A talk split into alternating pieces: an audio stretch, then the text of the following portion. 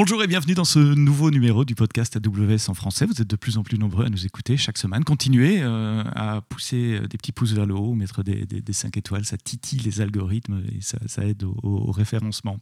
Il y a beaucoup de clients euh, qui me posent souvent la question quand je les rencontre dans des conférences euh, du Cloud Act. Il y a beaucoup de mythes, il y a beaucoup de fausses informations qui sont propagées à tous les niveaux sur le Cloud Act. Donc pour en parler aujourd'hui et pour répondre à vos questions, j'ai le plaisir d'inviter bah, quelqu'un qui devient un habitué du podcast, c'est Stéphane Allinger. Bonjour Stéphane.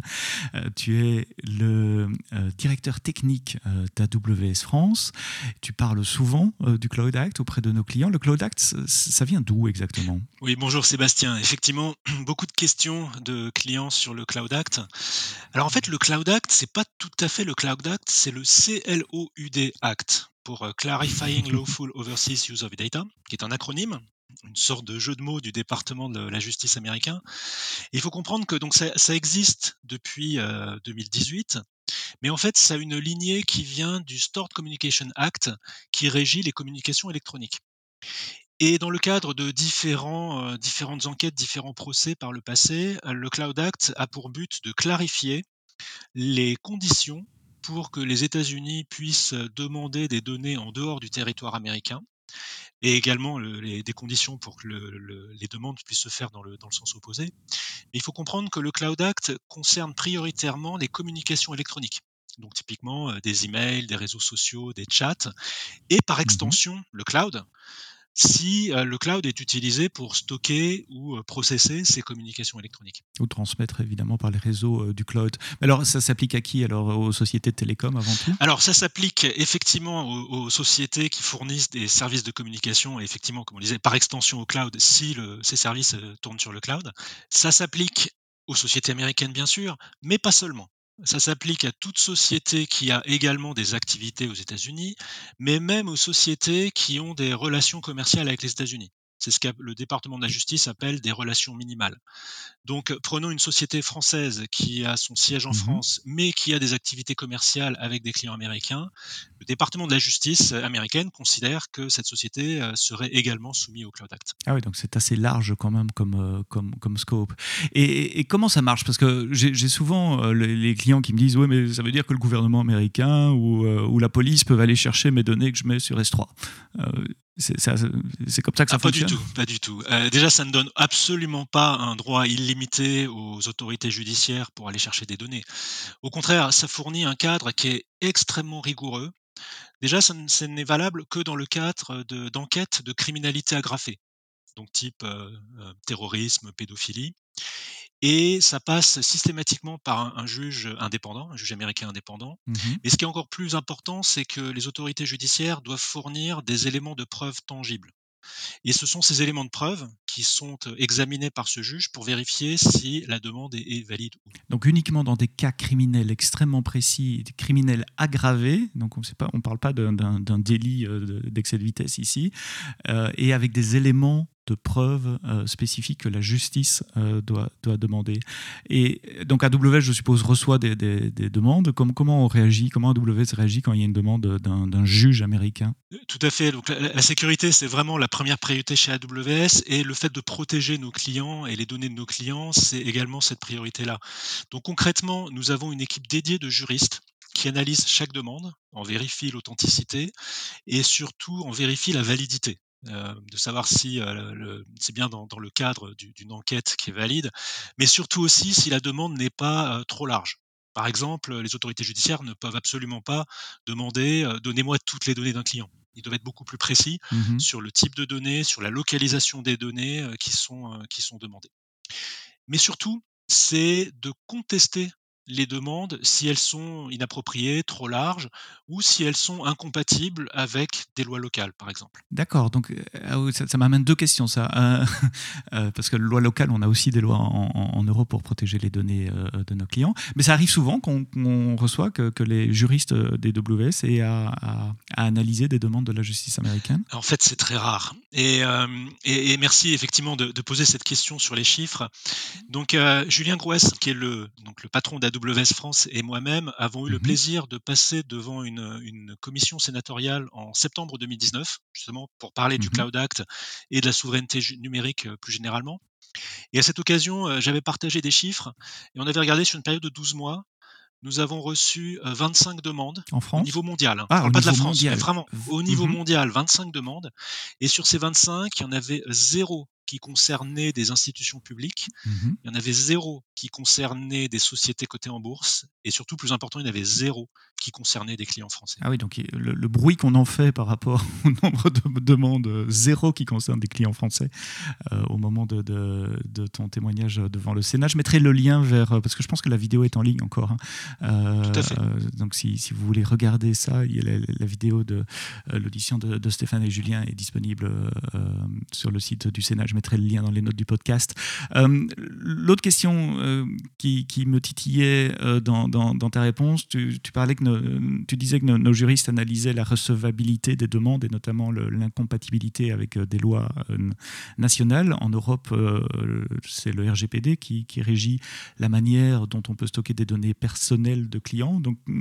Est-ce que le Cloud Act est incompatible avec le RGPD les, les demandes de la justice américaine, est-ce qu'elles passent au-dessus du RGPD Alors, le, le Cloud Act ne remplace pas le RGPD et ne supplante pas le RGPD.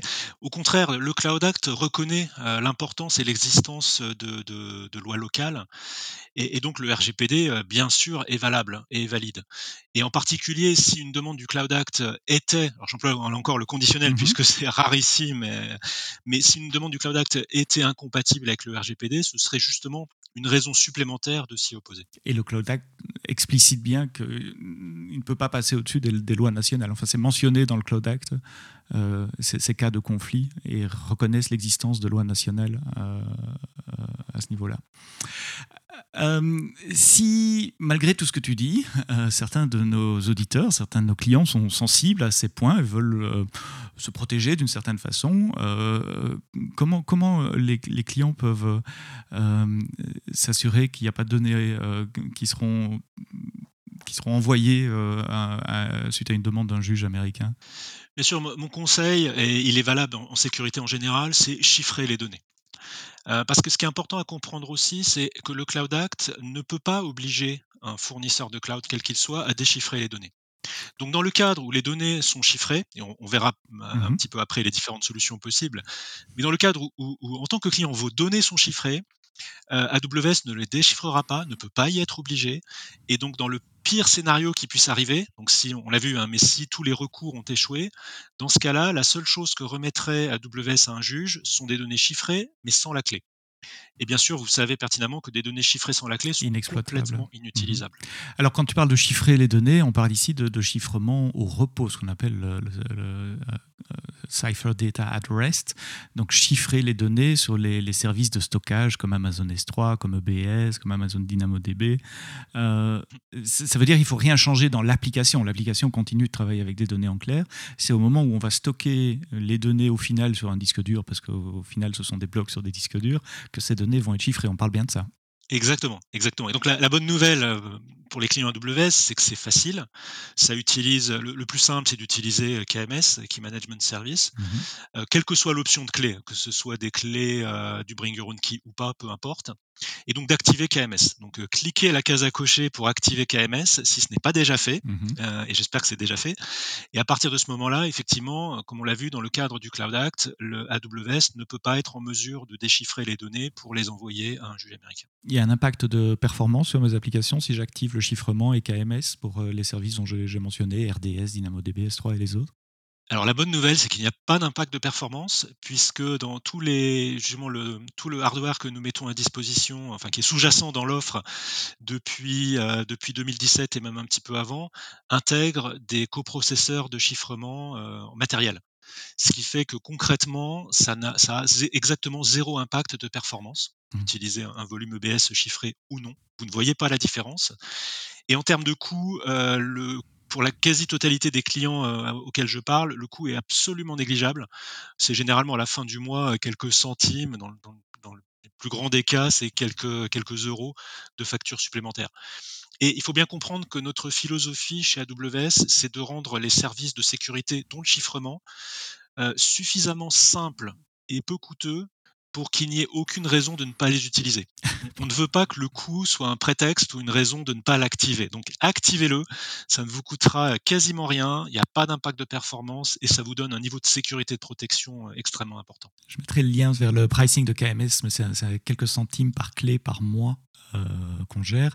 Et donc, je reviens sur ma question de performance. Ta réponse est claire. Euh, merci. Donc, ce ne sont pas des cycles CPU dans mon système d'exploitation qui seront utilisés. Ça se fait au niveau hardware sur les machines où tournent euh, les, les, services, donc en dehors de, des cycles de performance que vous pouvez observer sur vos virtuelles machines. Exactement. Sébastien, je pense qu'on pourra mettre aussi le lien sur l'excellente présentation de Peter DeSantis à Reinvent ah sur les cartes Nitro et justement et qui, qui, rentre vraiment dans le détail de ces accélérateurs euh, qui, qui, qui sont euh, fabriqués par euh, Annapurna Labs, mmh qui est une, une, filiale du groupe Amazon, et qui donne justement, entre autres, il y a, il y a beaucoup d'autres avantages, mais qui donne entre autres cet aspect de pouvoir chiffrer à la volée, et, et d'ailleurs sur des performances extrêmement fortes. C'est que les dernières générations font du chiffrement à 100 gigabits par seconde, à la volée sans impact de performance, de bande passante ou de latence. Grâce à l'architecture Nitro et donc ces, composants matériels que, que KWS conçoit justement pour, euh, pour améliorer la virtualisation et notamment la, la, sécurité. Bonne idée pour le lien de, de, la keynote de Peter, on, va mettre ça dans les notes du podcast également. Euh, je reviens sur un, terrain plus euh, juridique parce que c'est une question que j'ai de la part de clients assez régulièrement également. il y a un accord entre les US et l'Europe, l'Union européenne, qui s'appelait le Privacy Shield, le bouclier euh, euh, de la euh, privacy, je ne sais pas comment traduire ça en français. De la protection de des la données. protection des données, merci. qui a été, si, vous suivez l'actualité dans ce domaine-là, qui a été invalidé par la Cour européenne de justice récemment. Qu'est-ce qu'il en est exactement? Oui, merci Sébastien. Donc, de très nombreuses demandes de nos clients. Donc, effectivement, la Cour de justice européenne a invalidé le, Privacy Shield comme moyen pour transférer des données personnelles euh, de l'Europe vers les États-Unis, mais en même temps a également euh, revalidé euh, ce qu'on appelle les standards contractual clauses, donc les clauses contractuelles type en, français, comme un, autre moyen pour, si les clients souhaitent transférer leurs données de l'Europe, donc données personnelles de l'Europe vers d'autres pays, États-Unis mais ou d'autres pays, ils peuvent se reposer sur ces clauses contractuelles type. Et la bonne nouvelle aussi, c'est qu'ils ils en bénéficiaient déjà, et l'ensemble de nos clients bénéficient de ces clauses contractuelles type automatiquement via le, contrat qu'ils ont avec, avec AWS. Et donc, je répète, hein, la, Cour européenne de justice a, a revalidé à confirmer, les clauses contractuelles type comme un, moyen valide de transférer des données hors de l'Europe, données personnelles hors de l'Europe. Mmh si, mais, j'insiste bien, c'est si c'est le choix du client de transférer ces données hors de l'Europe. Euh, et dans ce cas-là, vous êtes protégé par les clauses contractuelles type qui sont inclus par défaut dans les terms and conditions d'AWS. C'est ça que tu as dit. Hein? Exactement, qui sont incluses par défaut et qui ne sont euh, applicables que, bien sûr, si le client est soumis au RGPD. D'accord, donc pour les clients euh, européens. Je vais le dire autrement, il n'y a pas de démarche administrative supplémentaire à faire euh, quand vous êtes client AWS, vous en bénéficiez automatiquement. C'est à ça que je voulais en venir. Il n'y a rien à faire, c'est déjà inclus dans les, le contrat que vous signez euh, avec AWS quand vous commencez à utiliser les, services AWS. Donc si je dois résumer ce que tu as expliqué, un, le Cloud Act n'a rien à voir, ou pas que avec le cloud, c'est un jeu de mots de, l'acronyme, mais ça concerne les télécommunications, le, processing des données, euh, l'usage de données qui pourrait être fait overseas et overseas vu des États-Unis, ça veut dire à l'étranger. Euh, c'est appliqué dans des cas rarissimes et le, chiffrement empêche de donner des de, pardon le chiffrement empêche de, de, communiquer des données en clair euh, dans les cas les rares cas où euh, on, serait contraint de, donner des données d'un client. si tu as une recommandation à faire à nos clients pour pour conclure ce podcast, ça serait laquelle? Ma recommandation, c'est chiffrer tout. Ne vous posez même plus la question. Euh, comme on l'a dit, il n'y a plus d'impact de performance. Ça a été le cas il y a quelques années, mais ce n'est plus le cas. Il n'y a quasiment pas d'impact, voire pas d'impact en termes de prix. Donc le, le, le, le ratio bénéfice-coût est, est, juste fabuleux. Donc chiffrez tout. Mmh ne vous posez pas la question et c'est facile à faire.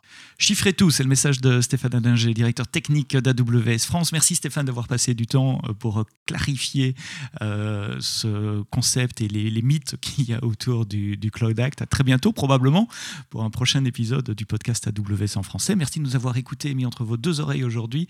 Euh, parlez-en autour de vous, parlez du podcast, faites-le découvrir à vos collègues. À très bientôt pour un prochain épisode. Et d'ici là, quoi que vous codiez, codez-le bien.